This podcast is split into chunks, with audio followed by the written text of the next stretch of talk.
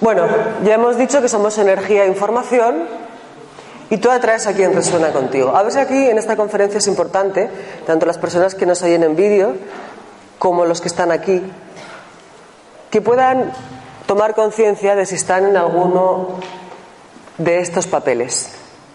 Porque vamos a hablar también de soltar y muchas veces lo que hay detrás de que algo que nos impide soltar y nos resistimos a soltar ciertas relaciones es una emoción que es la culpa que también hablaremos de ella. Bueno, tu vibración atrae ciertas energías, el complaciente, el complaciente atrae al invasor, el rescatador, personas que salvar, el víctima, el verdugo. Ahora vamos a ir viendo, pero si ves el aprendizaje que hay para ti, ya nunca volverá a repetirse esa situación. Si no vemos el aprendizaje, cada vez el maestro verdugo nos dará el mensaje de forma más brusca, verdugo entre comillas. Es decir, seguramente ustedes han experimentado algún tipo de relación en el que, bueno, se dan cuenta que han sido un poquito cuidadores o a veces rescatadores, ahora voy a definir bien los patrones, o un poquito víctimas. Hay un patrón, a veces podemos caer en todos, pero hay uno como que nos define bastante. Muchas veces imitado de mamá, de papá, vayan pensando en esto, y sobre todo siempre como una forma de buscar la aprobación de los demás. Es necesario el sufrimiento para evolucionar, porque aquí estamos hablando de maestros verdugos, entre comillas. Los mejores aprendizajes en esta escuela que es la vida nos lo brindan las relaciones. El mejor, porque ahí vemos nuestra sombra, nuestros patrones, que si rescato, que si voy de víctima, que si no sé qué, mis comportamientos, mis actitudes, cosas que tengo que sanar. Entonces, claro, la pregunta que ustedes pueden hacer es, ¿pero es necesario el sufrimiento para evolucionar? ¿Siempre voy a estar atrayendo maestros verdugos, entre comillas? No. Esto, es una, esto no es que lo diga yo, esto es una máxima de esta dimensión. Depende del grado de evolución. Si estamos ya despiertos, sabemos quiénes somos, despiertos a la realidad de nuestro ser profundo, hemos decidido trabajar conscientemente desde esa integración del 100% responsabilidad, toda situación nos puede servir para evolucionar en conciencia, también las situaciones armoniosas. No hace falta sufrir. Tú puedes tener una, ser una persona que tiene mucha prosperidad económica, la has atraído, perfecto. Y lo que haces es utilizar bien el dinero, siendo generoso, utilizando siempre para con bien para todos, como digo yo, bueno, no tienes que, sufrir para aprender esto, tienes ya un grado de conciencia necesario. Tú ya te has trabajado, sabes que no es necesario, que es totalmente innecesario mandar pensamientos negativos a la gente, que si envidias, resentimientos, cuando vienen esas emociones humanas, te las trabajas. O sabes que ya no vas de, cuidar, que te gusta en un momento determinado, puedes ayudar a alguien, puedes cuidar, pero no está en ese patrón. Entonces es innecesario sufrir. Cuando uno va tomando conciencia de todo esto, y ya estamos un poquito trabajados, el sufrimiento no sirve para nada, más que para dejarnos a veces agotados energéticamente, emocionalmente y bajar muchísimo la vibración, que con eso ni siquiera ayudamos al universo. Pero también sabemos que si no, eh, el ser humano muchas veces la forma de despertar es a través del sufrimiento. Y todos hemos tenido experiencias en las que no estábamos muy despiertos a la realidad de quienes somos y hemos sufrido. Pero no hay que sufrir para evolucionar. El sufrimiento también está como muy integrado en el inconsciente colectivo. Parece que todo tiene que ser a lucha de esfuerzo, todo tiene que ser sufriendo. Incluso parece que cuanto más sufras, más te vas a ganar el cielo. Esto es una tontería absurda. Porque no haces ningún eh, favor a nadie, ni a ti mismo, ni a los demás, ni al universo entero con esa vibración tan baja. ¿Podemos entender esto? Pero tenemos ahí ciertas creencias en el inconsciente colectivo, muchas veces creencias de la Iglesia Católica, que vuelvo a repetir, la Iglesia Católica tiene su luz y tiene su sombra, como todo, pero en esa sombra también está mucho esa idea del sufrimiento para ganarte el cielo. Y es absurdo. ¿Por qué en las profesiones a veces sale gente pegándose? ¿Así se van a ganar el cielo? Esto es una metáfora de esta sociedad y cada uno hace lo que quiere. A mí me parece muy bien, si se lo pasa a mí y les gusta, pues que salgan. Pero realmente es una, es una, es una metáfora ¿no? de cómo a veces estamos enganchados al sufrimiento y nos parece hasta más, no sé, más espiritual incluso. ¿Podemos entender que es absurdo? ¿No? Entonces, siempre pidan evolucionar desde la alegría y la paz. Seguimos evolucionando, seguimos aprendiendo, por supuesto, pero no tenemos que evolucionar ni aprender con experiencias duras. Y uno tiene que poner muy bien esta intención. Recuerden la intención. No quiere decir que a veces no vayamos a sentir dolor en la vida. El sufrimiento es opcional, el dolor es inevitable. Podemos tener duelos por muchas cosas, ¿no? No pasa nada. Trabajamos las emociones, vivimos el duelo y ya está. Pero no estamos hablando de este tipo de dolor. ¿No? estamos hablando de un dolor emocional natural, para el que también tenemos herramientas. Estamos hablando de ese sufrimiento, ¿no? de ese estar mal mentalmente, energéticamente, a todos los niveles. Y por supuesto no poder aprender nada. De hecho, la víctima cuando sufre no evoluciona. ¿Qué hace la víctima cuando sufre? Critica a los otros, acumula frustración y exige sin hacer nada que el mundo hostil cambie y le sea más favorable. Recuerden que Hoponopono es 100% responsabilidad, por eso estoy haciendo este juego, ¿no? El victimismo es lo contrario. Exige sin hacer nada que el mundo hostil cambie y le sea más favorable. Como si el mundo te estuviera quitando o dando, ¿no? Y esto no es así. Es 100% responsabilidad. ¿Qué nos dice Hoponopono? Todo lo que nos llega a nivel de relaciones es porque tenemos ataduras con todo y todos del pasado y llegan diferentes formas, maneras o personas con el único objetivo de limpiar y soltar. En esta dimensión ilusoria estamos unidos por memorias, compartimos archivos con amor, compartimos archivos con amor, son relaciones que son armoniosas, ¿no? que son relaciones, bueno, que crecemos, pero desde el amor, ¿no? También compartimos esas memorias, esa información.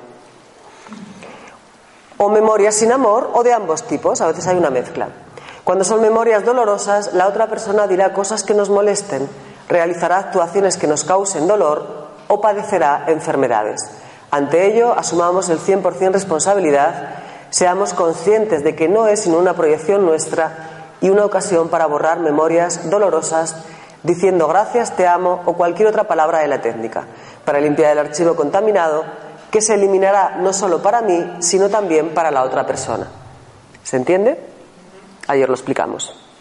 Compartimos información. Al hacer Hoponopono, lo que se borra de mí se borra de los demás, antepasados, futuras generaciones, de todo y todos en el universo. Pero he puesto limpieza de acción, porque también, si yo veo, eh, bueno, yo puedo ver que comparto alguna memoria dolorosa con una persona que me está faltando el respeto.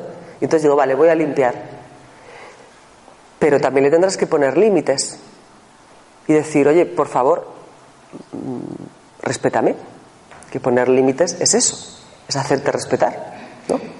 Limpieza de acción, siempre la acción. ¿Qué nos dice el doctor Len?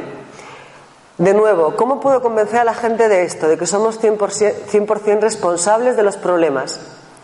Y te dice, si usted quiere solucionar un problema, trabaje en usted. Si el problema es con otra persona, es con otra persona, pregúntese a sí mismo, ¿qué está sucediendo en mí que está causando que esta persona me moleste? La gente solo aparece en su vida para limpiar. Si usted sabe esto, puede elevar cada situación y aprovecharla para liberar memorias. Es simple. Lo siento por lo que sea que está pasando, por favor, perdóname. Bueno, lo dice así, lo siento por lo que sea que está pasando, pero cualquier palabra de Hoponopono. Es decir, ante una relación conflictiva o alguien que sufre nuestra realidad, limpio, hago Hoponopono y si tengo que hacer alguna acción, también la hago. Cuando yo pregunto en los cursos eh, de Hoponopono, si tienes alguna persona en tu vida que te resulta un verdugo, entre comillas, ¿no? Hay gente que dice, pues eh, sí. Y yo les digo, ¿y de dónde crees que viene esto? Y un ejercicio que ayuda mucho es escribir la historia de tus relaciones conflictivas y ver si hay algún patrón común. ¿Sientes con frecuencia que se te falta el respeto? ¿Te sientes traicionado frecuentemente? ¿Cómo era la relación con tus padres en la infancia? Esta tarde, si quieren, hablamos de esto. uno empieza a escribir, escritura emocional, no a, no a pensar, que en la mente se mezclan muchas cosas, uno empieza a escribir cómo han sido sus relaciones. Una persona que dice, yo estoy siempre cuidando a todo el mundo. Mira a ver cómo eras de niño. Quizá ya cuidaste hasta tus hermanitos, o, o quizá cuidaste hasta tus padres, porque eras más padres que hijo. Es normal que tengas ese patrón. O quizá mamá era también cuidadora o papá y tú de alguna forma lo has imitado, porque los niños imitan a los padres. Y entonces eso te pasó de pequeñito, pero también te pasó con tus relaciones de pareja, pero también te pasó con relaciones en el trabajo. O sea, no es que la persona que sea ahora, yo siempre le digo a la gente, a veces la gente me dice, es que mi jefe o es que mi pareja, no viene de ahí.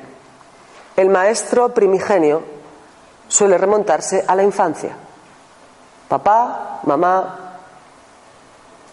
un patrón que adquiriste en la infancia, pero algo tiene que ver por ahí. Vayan pensando en esto. Y lo que aconsejo es que lo escriban. Y entonces se ve. Se ve clarísimo. ¿Quién había hecho aquí el curso de agua de la vida? Este ejercicio estaba. ¿Lo escribisteis? ¿Visteis el patrón? ¿Pudisteis verlo? ¿O no? Luego me lo cuentas, a ver, vamos a verlo rápido. Se ve rapidísimo, el tema es que a veces no queremos verlo. Pero verlo se ve, ¿eh? les aseguro que se. Pero vuelvo a repetir, tenemos que saber una cosa del ser humano. Somos expertos en autoengaño. Nuestro ego ya se encarga de eso. Víctima verdugo. Vale, de acuerdo. Tenemos una relación en la que decimos, bueno, aquí hay un verdugo, a ver qué pasa aquí, porque a mí ya nos empezamos a sentir víctimas, porque la gente en los cursos de Hoponopono lo expresa así muchas veces. Yo no entiendo por qué la gente me abandona, me falta el respeto, porque, bueno. En realidad el arquetipo del verdugo, esto es pura psicología, arquetipo del verdugo, porque todos son arquetipos, castiga la cobardía de la víctima, intentando siempre provocar la autodefensa y la recuperación del autorrespeto de la víctima es una oportunidad para que te respetes, ¿entiende? Estamos explicándolo un poquito energéticamente. El arquetipo del verdugo lo encontramos en la imagen de un falso amigo, de una pareja conflictiva, de la enfermedad o de papá y mamá también. Elegidos por nuestra alma para nuestra evolución. Algo habrá que aprender. La energía del arquetipo de la víctima produce un coraje interno por la falta de valor para defenderse del mundo que la agrede. Es decir, el víctima también es verdugo, porque además el víctima está enfadado, tiene rabia, porque sabe que lo que tiene que hacer es defenderse de este agravio. ¿No? Y esa falta de respeto y dignidad en su energía provoca el coraje y la maldad de su verdugo. Por lo tanto, el verdugo y la víctima son una pareja, un equipo, dos lados de la misma moneda. El verdugo vive dentro de la víctima y la víctima vive dentro del verdugo. El verdugo se convierte en su maestro y le hará víctima cuantas veces sea necesario hasta que se, que se decida a defender su honor, dignidad y elija respetarse. Yo siempre explico en mis cursos que se tienen que imaginar como si esto fuera un campo de fútbol y aquí está una relación equilibrada, es decir, cada persona en una pareja, en una amistad, papá, mamá, hijos, con papá, con mamá, cualquier relación, trabajo, jefe, tú estás en tu lado, en tu parte del campo, y la otra persona está en el suyo. Cada uno su espacio, no hay invasiones energéticas. Tú estás en tu espacio y la otra persona en el suyo. A un nivel energético, si yo de repente hago esto y me voy a la esquinita, y además me pongo así, claro, en plan víctima, estoy dejando un montón de espacio vacío. La energía no admite vacíos, esto es una ley física, ¿no?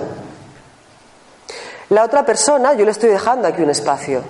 La otra persona, que estaba aquí tranquilamente, se ve obligada, digamos, a invadir mi espacio. Y de repente empieza este juego víctima-verdugo. Pero ¿se dan cuenta quién ha sido la primera persona que ha hecho el movimiento y se ha quedado aquí pequeñito? La víctima. Que por supuesto, a veces la víctima también es verdugo. Porque ese coraje interno que le da el no poder defenderse, a veces también ataca. Por eso el víctima y el verdugo son una pareja, un equipo y dos lados de la misma moneda. Porque además uno sin otro no puede existir. Pero siempre que sentimos una invasión energética, una falta de respeto, un maltrato, los primeros que hemos hecho un movimiento hemos sido nosotros. ¿No? Vamos a seguir que lo van a entender mejor ahora. Una pareja muy dada, rescatador, víctima. El rescatador también es una víctima. El rescatador es la persona que es yo te salvo. ¿No? Yo atraigo personas con conflictos, siempre. ¿no? Ese sería el, el programa del rescatador, porque claro, porque la forma de sentirse útil y querido es salvar. Pero además el rescatador te va a decir cómo te va a salvar y lo que tú tienes que hacer para que, para que él te salve. Es como que se hace cargo de tus problemas, se los echa encima. Incluso puede pasar que llegue un momento en que los viva. Tanto rescatar, yo he tenido estos, este caso lo he visto mucho. Te has hecho cargo de los problemas de todo el mundo económicos y al final tú has tenido un problema económico. La vida te está diciendo no te cargues con algo que no te corresponde. Una cosa es prestar una ayuda en un momento determinado, ¿no? Tú puedes decir, oye, si necesitas algo, prestar. Y ya decidimos que la persona decida si quiere esa ayuda o no, pero no hacerte tú la persona que se ocupa de rescatar a la otra, ¿no? de que siempre esté bien, de que siempre es una carga esto y es un, es un desgaste energético importante, ¿no? Pero además el rescatador también es una víctima, es una expresión desviada del odio y agresividad hacia sus verdugos personales reprimidos en el inconsciente, padres en la mayoría de los casos. Vuelve a encontrar un sentimiento de poder al rescatar a los demás. Es una ocasión de protestar y vengarse de su propia humillación sufrida en la infancia. Devolver el poder a las personas, permitirles ser autónomas, no crear dependientes emocionales. Es decir, el rescatador parece que no es una víctima, pero es una víctima también. Lo que pasa es que cómo saca esa agresividad, ese resentimiento, esa tristeza que tiene por lo que le pasó, lo saca defendiendo a los demás y haciéndose rescatador de todo el mundo, de causas que salvar, ¿no? Es una forma, como dice aquí, desviada también de sacar esa humillación, ese resentimiento. Qué injusta es la vida, yo te salvo. Qué injusta es la vida, víctima. Simplemente que lo sacas de otra forma. No siempre el víctima es una persona que está llorando todo el día y quejándose. También el rescatador es una víctima. Por eso tan importante integrar el 100% responsabilidad. Y sobre todo esto es muy importante. Cuando tú estás rescatando a alguien y haciéndote cargo de toda su vida y resolviéndole todo, no estás dejando que la persona sea autónoma. No puede crecer ni dependiente, o sea, no puede crecer emocionalmente, no puede crecer laboralmente, a todos los niveles. No, no se lo estás permitiendo. Estás creando una dependencia emocional. ¿Se entiende? Entonces, no es bueno ni para la persona que es rescatadora, que tiene ese patrón, todo se puede cambiar, ni para la persona que está en la víctima. Luego estaría el víctima cuidador, a ver si se identifican con algún patrón. Esto es interesante. Cuidador. El cuidador cuida a todo el mundo, te lleva al colegio, te plancha la ropa, te voy al hospital a verte. No es rescatar, es cuidar. Además es siempre antes, porque el rescatador no tiene por qué cuidar. El rescatador más bien lo hace, hace el juego con una persona, pero luego no tiene por qué cuidar a todo el mundo. A él lo que le gusta es salvar. ¿Ven que es diferente? El cuidador es la persona que se hace cargo de todo el mundo siempre, ¿no? A la hora de cuidar. Yo te cuido, yo te, pero además desde el sacrificio. Y a cambio espera afecto y reconocimiento que no recibió de niño y si no lo recibe se enfada otra víctima. Porque el cuidador y el rescatador al final te van a decir, oye, con todo lo que yo he hecho por ti, ¿no? Te lo van a echar en cara, como se suele decir. Cuando realmente, claro, están dando esperando recibir, cuando tú realmente tienes que dar sin esperar recibir, porque te sale, sin más. ¿Se van viendo algún patrón?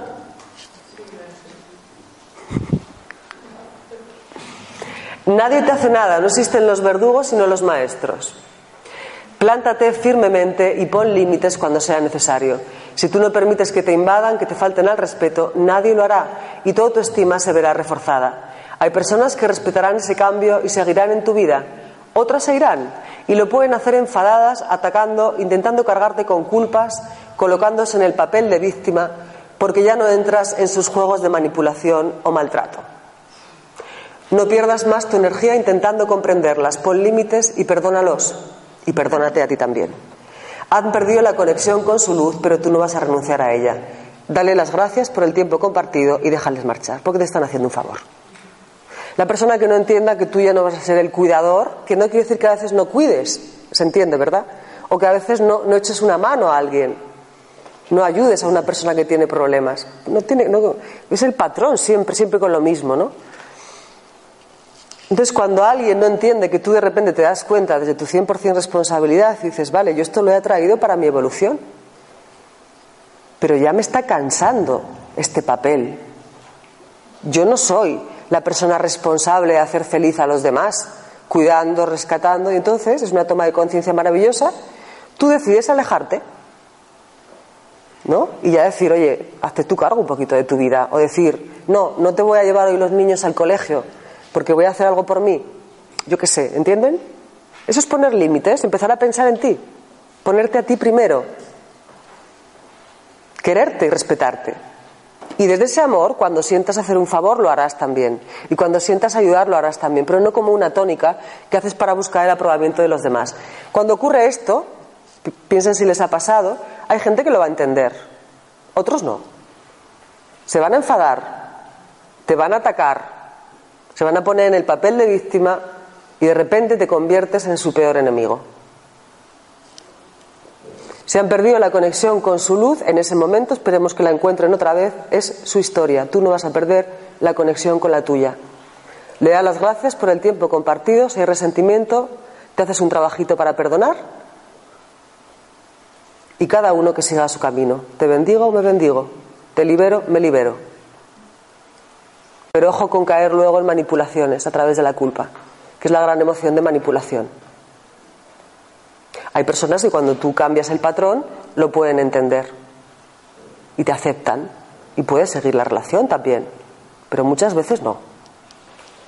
Y esto cuando uno practica Hoponopono pasa mucho, porque uno cambia su vibración, empieza a darse cuenta de cosas, a tomar conciencia, a permitirse la felicidad, a buscarla, a poner la intención en tener armonía en todas las facetas de su vida. Y entonces empiezas a hacer cambios, no solamente en tu vida, también en tus relaciones. ¿No les ha pasado esto? Mucha gente me lo cuenta en los cursos de Hoponopono, que cambian las relaciones que atraen. Pues tú puse límites, me fui de este papel, de rescatadora, de tal. Ahora me quiero, me respeto. Ayer nos lo compartí a ella. Aquí está. ¿Tu nombre? María, nos lo compartí ayer, ¿no?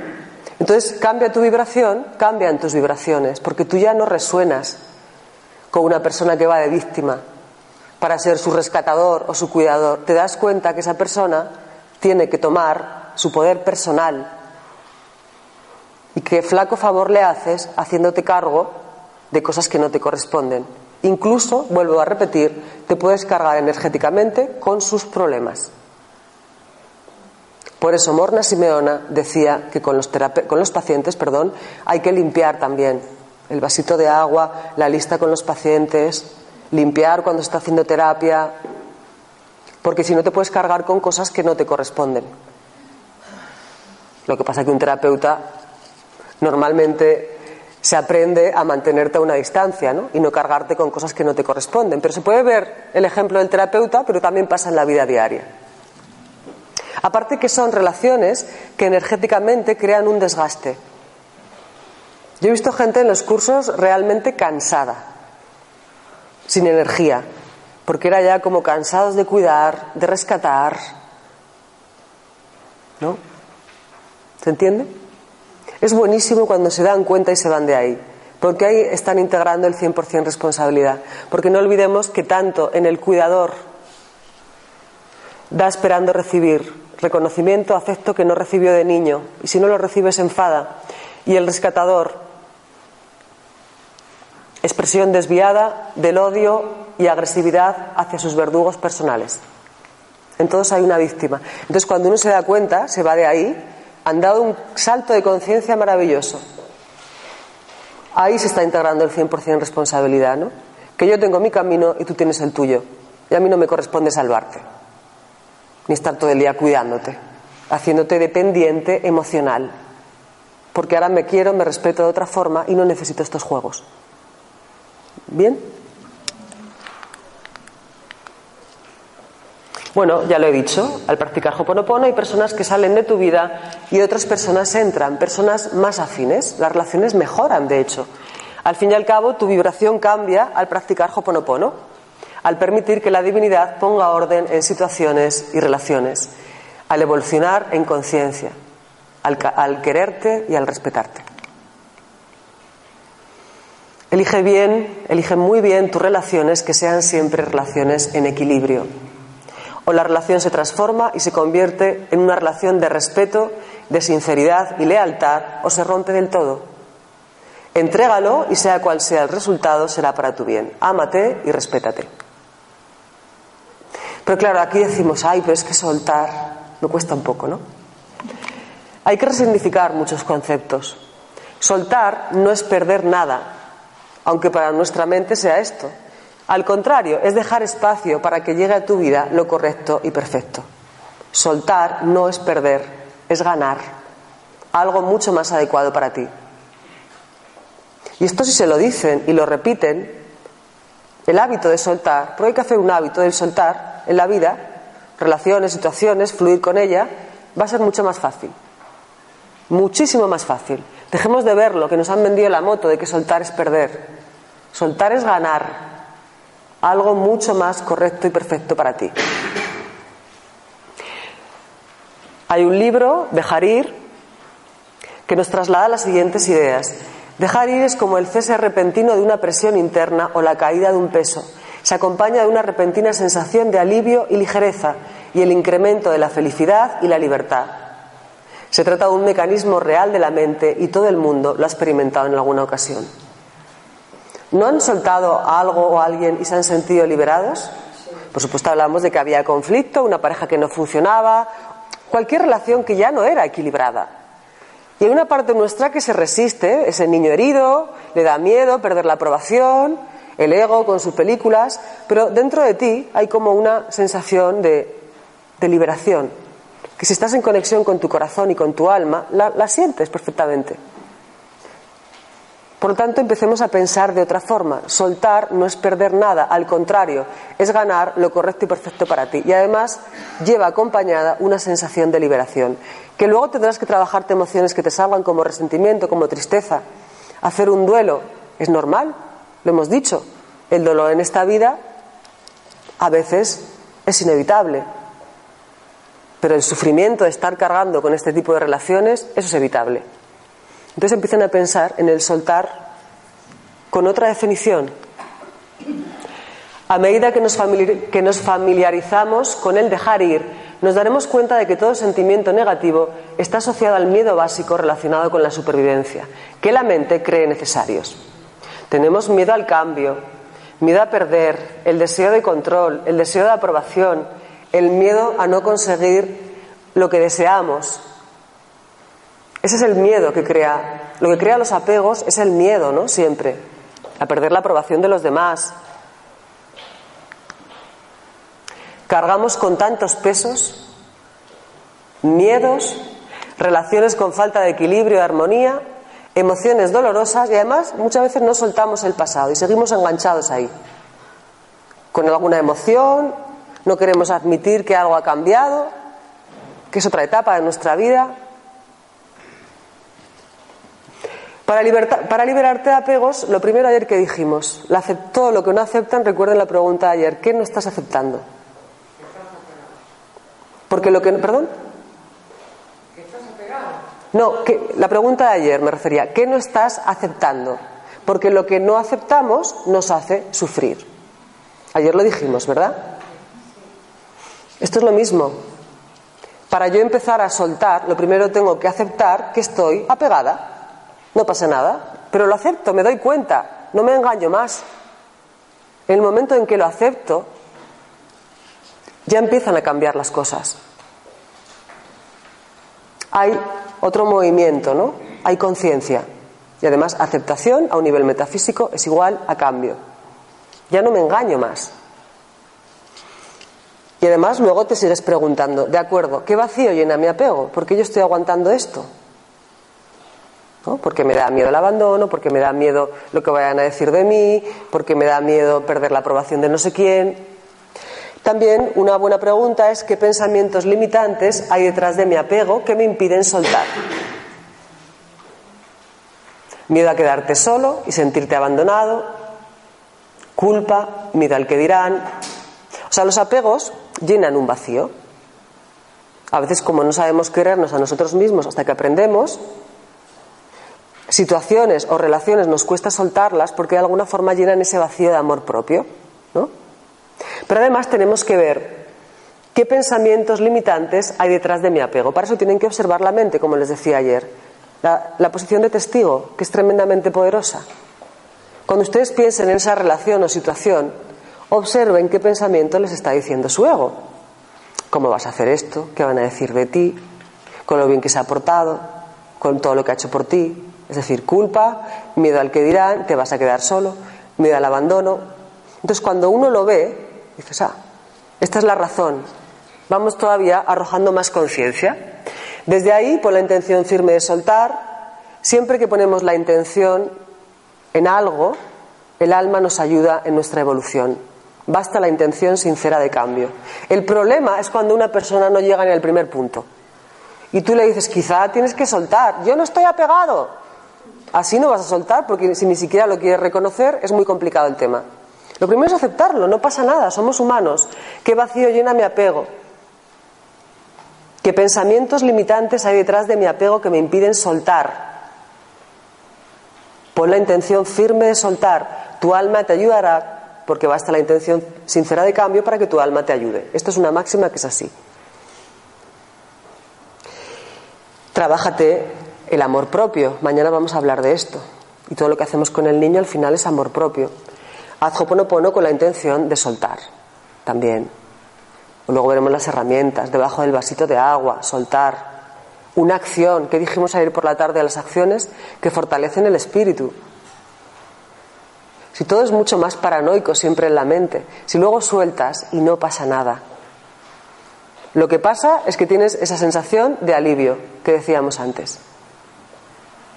Y que dejas espacio para que algo más adecuado para ti entre a tu vida. Con lo cual soltar es maravilloso. ¿No?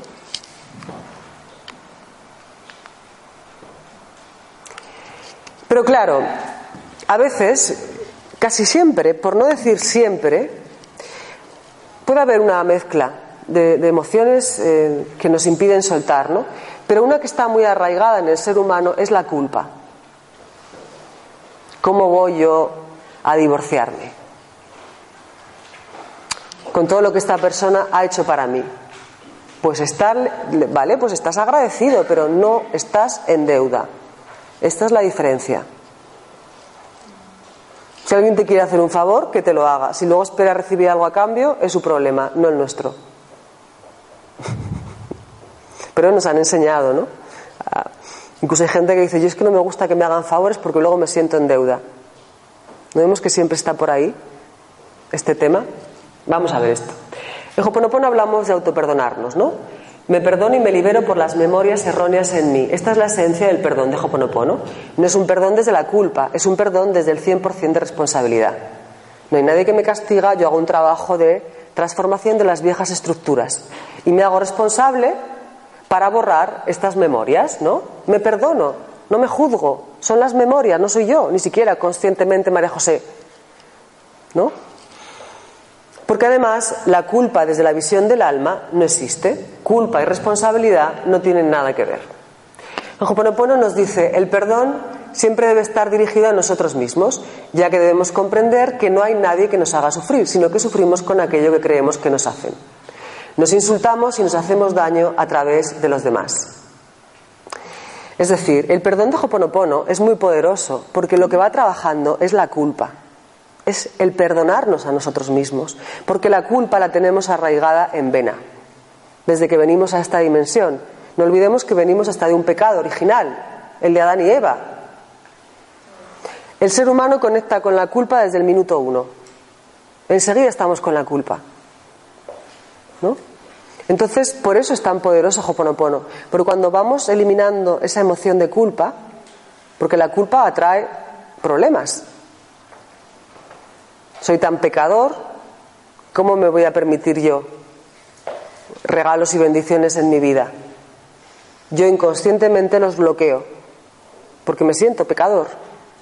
Y la culpa es lo que atrae. Cuando te sientes culpable, atraes castigos, de hecho.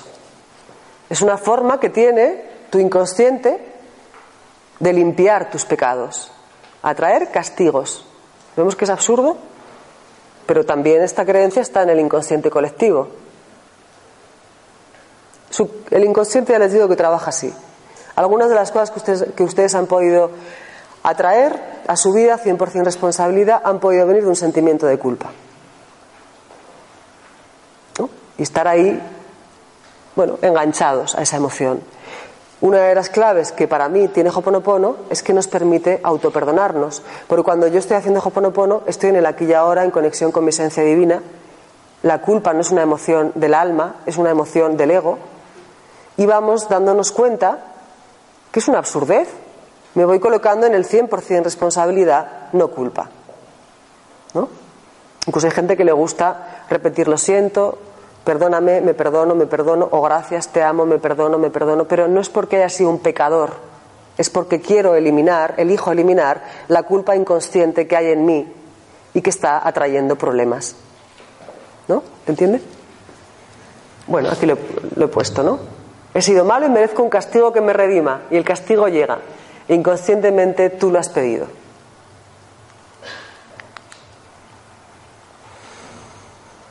Elimina la culpa de tu vida. Tú eres responsable de lo que atraes a tu vida, no culpable. Nunca hiciste nada malo, hiciste lo que en ese momento podías hacer según tu estado de conciencia. Y además, si sientes culpa, es porque no te sientes a gusto con tu comportamiento pasado. Gracias a eso que hiciste mal, entre comillas, te has dado cuenta de quién fuiste en ese momento y que eso ya no te representa. Por tanto, decides a partir de ahora quién quieres ser. ¿A qué venimos aquí? A evolucionar, a aprender, a recordar quiénes somos, que somos amor. Entonces, si yo digo, no, no, yo me porté fatal, y puede ser que te portaras fatal, pero es que en ese momento tú no veías. Tu niño herido había tomado el control, no tenías conciencia para ver más allá. Sin conciencia no hay libertad. No es que tú veías dos posibilidades, ¿no? ¿Voy a actuar bien o voy a actuar mal? No, no voy a actuar mal. Es que tu única posibilidad en ese momento posible para ti era actuar, entre comillas, mal. ¿No? ¿Por qué hay almas que se pierden en esta dimensión, que nos habremos perdido todos en alguna que otra vida? Y más que conectar con la luz, conectan con la oscuridad. Es, es ignorancia, es inconsciencia. Pero para el alma no nos va a castigar nadie por esto. Es una cadena de vidas. Ya iremos aprendiendo. Es cierto que la próxima vez que te atraigas una situación que tuvo que ver con el comportamiento que no fue muy positivo en tu vida, ese karma, aprendizaje pendiente, intenta ahora actuar bien para que ese karma no se convierta en sufrimiento. Siempre tenemos la posibilidad de corregir, no hay nadie que nos castiga, pero tenemos que ser conscientes y darnos cuenta que si en algún momento de nuestra vida actuamos mal, tuvimos un comportamiento que no nos agrada, no podíamos hacer otra cosa en ese momento. Y sobre todo que ahora lo están viendo. Con lo cual, eso es evolución. Lo que tenemos que hacer es felicitarnos, no fustigarnos.